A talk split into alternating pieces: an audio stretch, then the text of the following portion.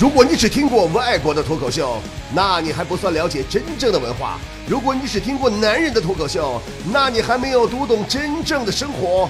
真正的脱口秀是直播现场，是身临其境，是原汁原味儿，是 stand up comedy。真正的脱口秀是来自于李波的 woman 脱口秀。真正的脱口秀其实并不是简单的说段子而已哦。宝宝们，不知道你们那里气温是多少了？反正今天我在铁岭，这嘎是热成狗了。这怎么能这么热呢？说真的啊，就这个天气，就算我老公跟人跑了，我都懒得去追，太热了。当然我没有老公，我省去了这个烦恼。真的，你说现在出门五分钟，出汗两小时。如果我和你妈同时掉水里，请先救你妈，我想在水里多待一会儿。此时我特别希望萧敬腾能来铁岭办个演唱会，并且腾腾，你要是来的话呀，今天赶紧来，明天我就到草原了，明儿来不赶趟了。这次去草原呢，有我、坨坨、强子和解放前少爷，王美丽留在工作室负责给在微店里拍东西的 菠菜们发快递。我觉得他好像不太开心的样子，嗯，因为刚才我跟他告别的时候，他说：“波儿姐，你走我不送你，你来无论多大的风雨我都不开门。”哎，美丽呀，我听说。当上帝关紧了一扇门，又关上了所有的窗户，那只有一个可能，就是上帝准备开空调了，是吗？那么也提醒咱们这次行程的五十六位小伙伴啊，咱你看咱五十六位，这多正好，五十六个小伙伴，五十六枝花，五十六个兄弟姐妹是一家，嘿嘿。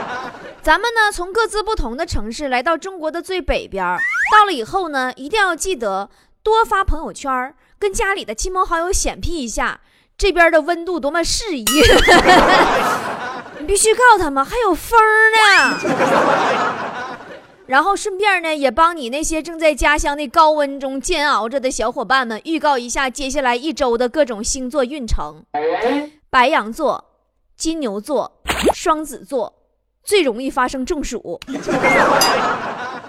巨蟹座、狮子座、天平座、双鱼座要注意防热哟。天蝎座、射手座、摩羯座、水瓶座尽量避免户外活动，其他星座算了吧，都热成狗吧。反正我要去草原吹吹风了。你们有没有觉得我很欠揍？我乐意。哎呀，不扯犊子了，开始咱们今天的节目吧。今天节目呢很特别，我要给大家解剖段子，说白了就是教你怎么讲段子，告诉你段子的几个组成步骤和元素。有人说波儿你要上课吗？你不怕教会徒弟饿死师傅吗？没有事儿，你们就放一百个心，你们就一听一乐，一走一过就得了。累死你们也学不成我这样的，就是这么自信。我这课程可价值上百万呢！我跟你说，这上百万什么状态？一百万、九百万都是上百万，知道吗？但是我我就任性，我就免费告诉你。为啥想讲今天这个话题呢？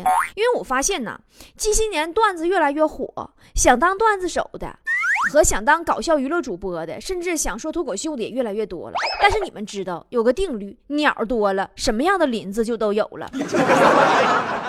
很多人不知道什么段子该讲，什么段子不该讲，甚至有的人好好的段子给你讲稀碎稀碎。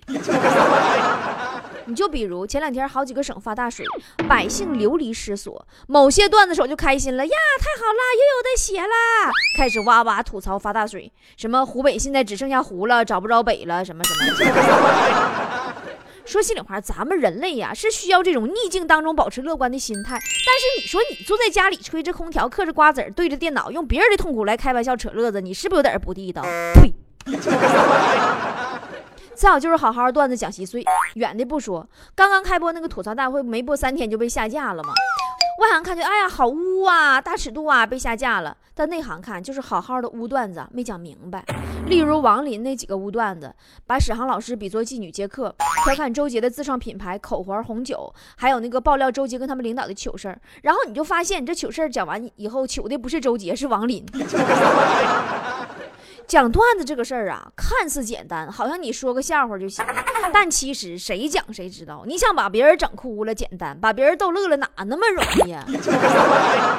尤其是女人讲笑话，你尺度大一点，她你就低贱了，对吧？你尺度小一点，人又觉得你太能装了。所以说，世界上只有一个你波儿姐，这事儿不是吹的。那么说，要想讲好段子，首先你就要搞清段子的几大要素，缺一个人家都不笑，或者说笑的不到位。第一，情理之中，意料之外。那么什么叫情理之中，意料之外呢？说白了就是要源于生活，你不能顺嘴瞎白话。你说你昨天搁火星上跟萨达姆吃饭时候发生一个笑话，谁信呢？人都心明镜，你再撒谎，他就笑不出来了。那么意料之外呢，就是说给人一个根本意想不到的结果。出乎人的正常思维逻辑范畴，只要是他没想到的，你想到了，说出来呢，琢磨琢磨，这个结果还源于生活，很合情合理，现实生活中是可以发生的。可是又没有想到会是这样的结局，那么他自然他就笑了，对吧？就比如说我身边有很多情理之中、意料之外的事儿。昨天强子跟我说，说波儿姐，我女朋友只要一跟我吵架，就乱摔东西。前段时间把我新买的土豪金手机也摔坏了，波儿姐，我实在没招了，我只好换了个新的。我现在发现呢，新的挺好，最起码新女朋友她不乱摔东西了，对吧？强子因为女朋友摔坏了手机，换了一个新女朋友，这事儿合理不合理呀？情理之中啊，对吧？强子那么不地道个人。他这么讲，咱以为他换的是个新手机，没想到他换的是个新女朋友，这就是意料之外。段子的基本架构也很齐全，铺平、垫稳、抖包袱，他都齐了，对吧？你就仔细品，身边这种啊情理之中、意料之外的段子有好多。前两天我在朋友圈看有人发那种点开全文那种段子，现在朋友圈不有的是吗？就是包袱不露出来，你要点开全文才揭晓。反正那段子我看乐了，开头特别深情，说。两个人在一起不合适了，可以磨合；有争执了，我可以道歉；出现了矛盾，因为你，我都可以妥协。但是，但是了啊！然后我点开全文，看见接下来写：“但是我喊三个六，你们有两个六都开我。”从那一刻我就知道，今晚上不是你死就是我亡。还有一个小学生的段子说。昨天晚上梦见被老师罚站，今天早上醒来以后，我就安慰自己，梦都是反的，梦都是反的。果然，今天到了学校，老师罚我倒立。还有夫妻之道的段子，说检验一个男人的处事作风，请打开他手机浏览器的历史网页记录，如果是空白的，请相信这男人一定很谨慎。还有关于车的段子，说网上传呐，爆胎以后不能急踩刹车，要紧握方向盘，慢慢到应急道停车。哎，可是这些都太麻烦了，我生活中一般都是扛起车直接走。啊，对呀，自行车嘛。还有关于算命的段子，说在步行街上，一对男女来到算命摊前，女人说：“先生。”你给算算我和我老公的感情吧。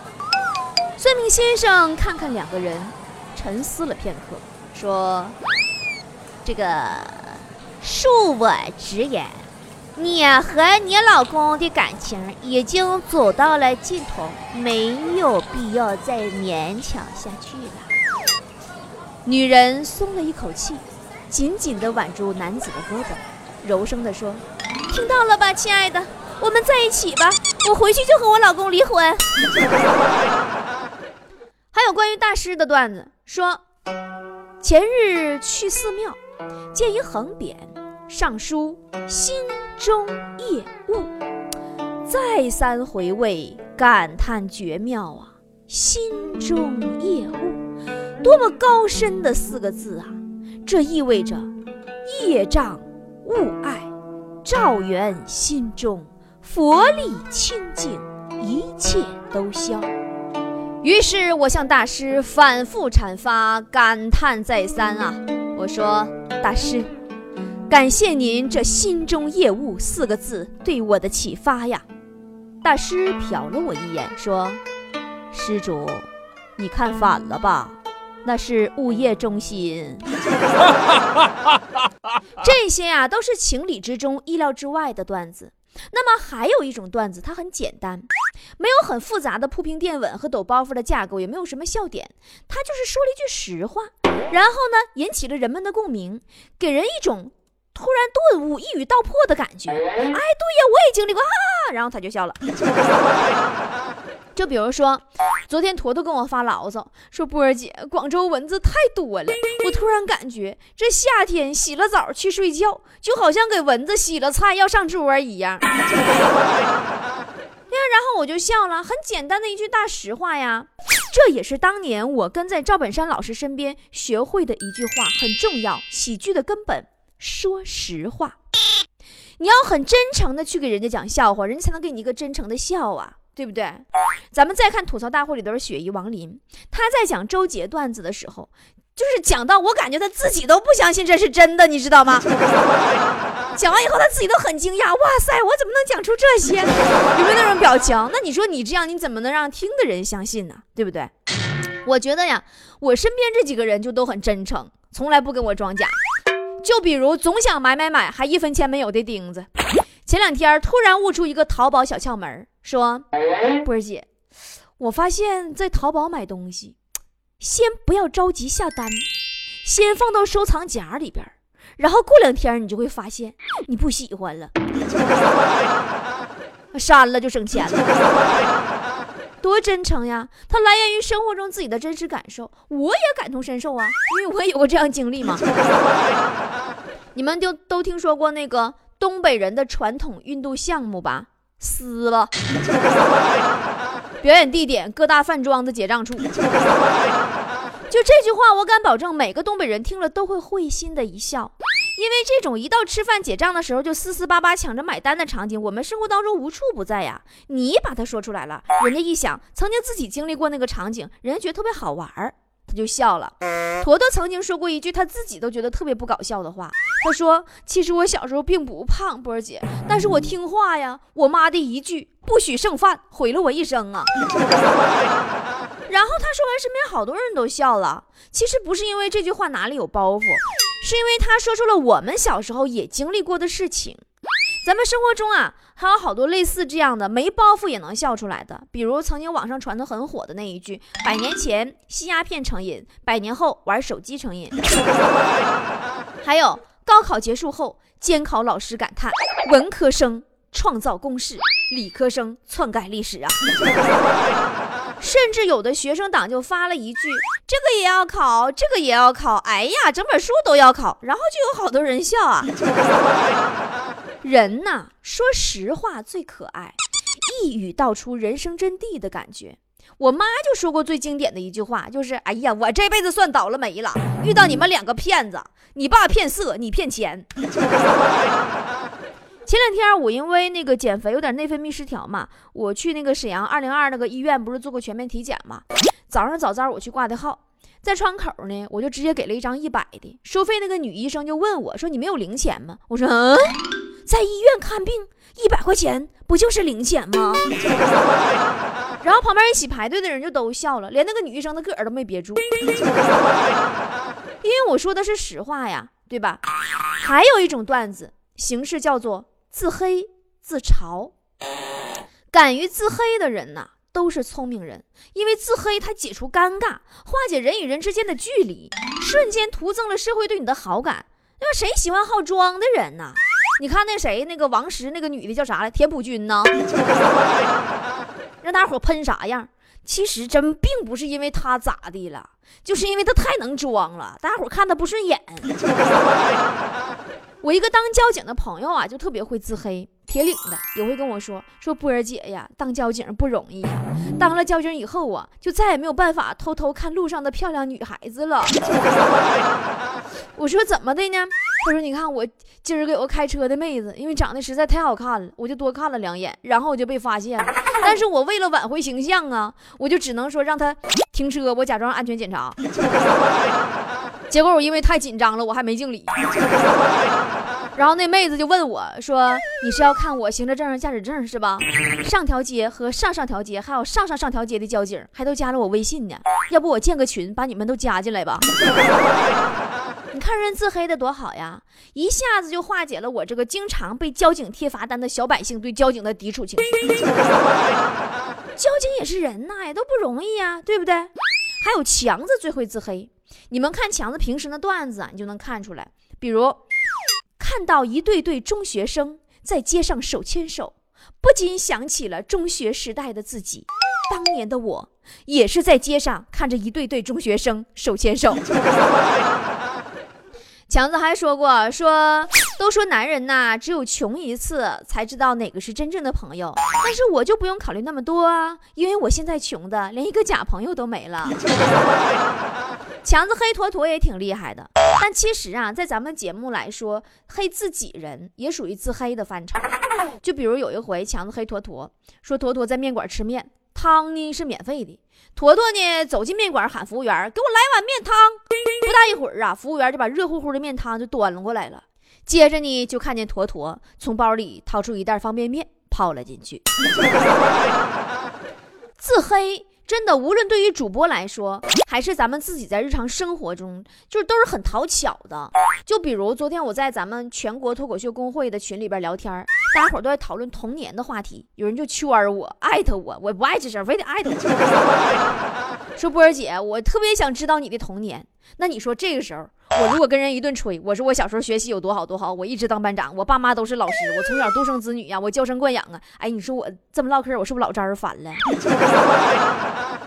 我合计合计，我就说，我说我小时候啊，我妈不会带孩子，三岁那年呢，给我吃了一大碗肥肉，吃完给我扔热炕头睡觉去了，睡醒我肠子都要吐出来了，就此就吃伤了，这辈子不再碰肥肉了。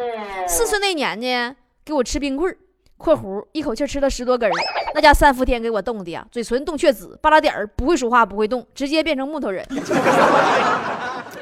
五岁那年呢，我妈骑自行车带我坐车横梁上了，我脚丫子直接给眼车轱里了。关键是我妈还没觉察出来，说：“哎呀，这坡挺大呀，车蹬这费劲呢，别提了，脚丫差点骨折。”后来呀，直到我七岁那年，我终于能自己坐上自行车后座了。我坐上以后。我妈一个后抬腿上的自行车。其实有的时候，你把自己不开心的经历拿出来供大家开心一下，也是挺欢乐的，你知道吗？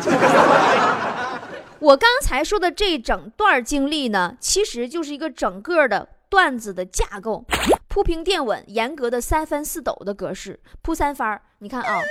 吃肥肉一番吃冰棍一番坐自行车眼角一番最后抖个包袱四番对吧？坐自行车后座我妈的后抬腿吗？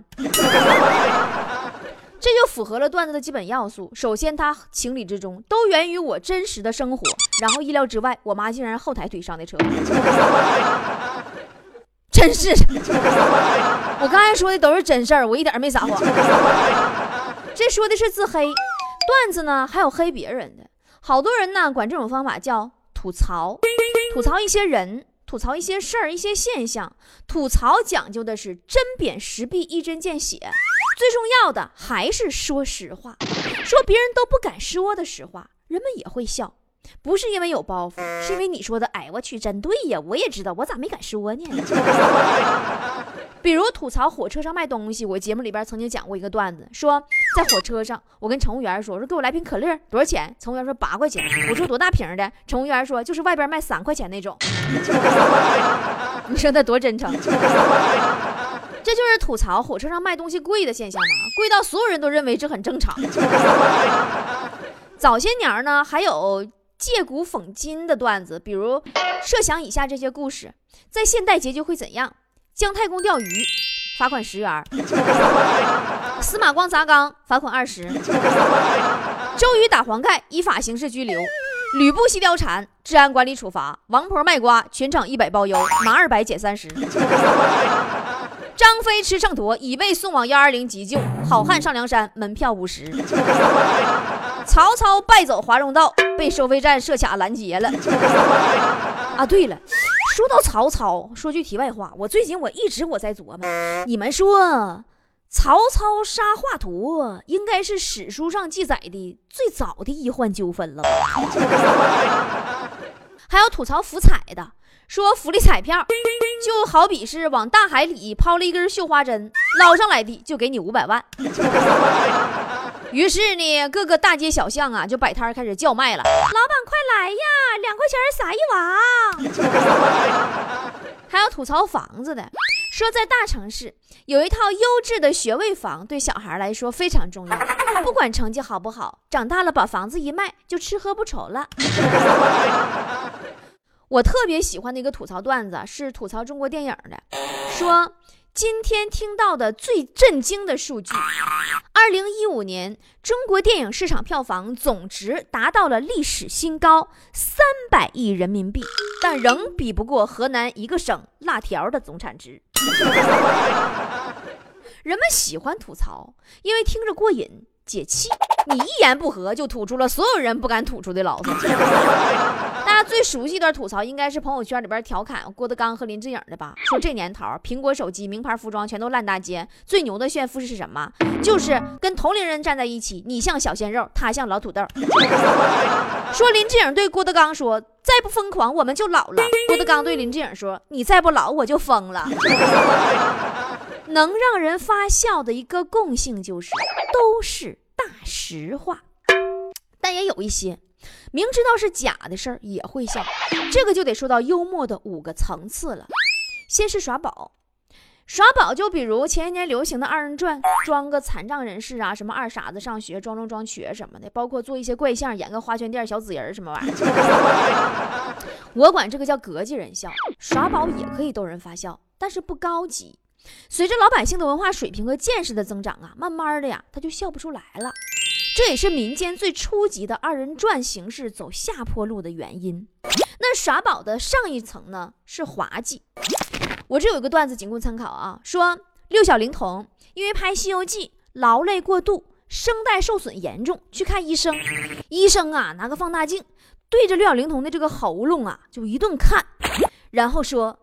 你这猴头，六小龄童当时不乐意了，滚犊子！你跟我装什么观音菩萨？我觉得这个段子挺滑稽的，因为我们一想到孙悟空，想到猴，想到六小龄童，再看猴头的这个画面，你就我就想笑。另外呢，猴头和猴头，这个我们也叫谐音梗。谐音梗还有，你有时间捡屎吗？切，我有时间也不去捡屎啊。然后呢，滑稽再往上呢是诙谐。刚才我们说的好多自黑呀、吐槽啊，都很诙谐，它有一些讽刺，带一些生活。诙谐呢，再往上是幽默，幽默就需要有架构、有严格的设计了。咱们说过得三翻四抖、铺平垫稳。幽默再往上啊，是机智，情理之中、意料之外的结局，那靠的就是机智。我本人特别讨厌那种没有技术含量的段子。咱们打个比方啊，呃，昨天我看那个段子。说小明家养了一只狗，起名叫小表杂。一天，他带小婊砸去遛弯，路上喊了一句“小婊砸”，一个妹子过来给他一嘴巴子，说：“你说谁呢？”小明说：“说狗呢。”完，妹子又给他一嘴巴子。你说这不泼妇骂街吗？你既不是情理之中，那怎么可能搁大街上完就发生这种事儿呢？对吧？他又不是意料之外，因为大家都都知道结局是啥了，猜都能猜出来。你严重了脱离生活，关键是包袱搁哪呢？我真心觉得不好笑嘛？你们觉得这样段子好笑吗？跟你们说，你们可能不信啊。最高级别的段子，囊括了以上这些耍宝、滑稽、诙谐、幽默、机智为一身的段子，其实是。污段子，污段子几乎把这五个层次都涵盖了。那么，因为音频上传时间设置的关系呢，请大家点击今天的我的微信公众号的推送第二栏“如何讲好黄段子”，或者直接在对话框里边回复三个字儿“黄段子”，到那里边去听我教给大家，尤其是女生如何讲好黄段子。我的微信公众号搜索 “b o b o” 脱口秀。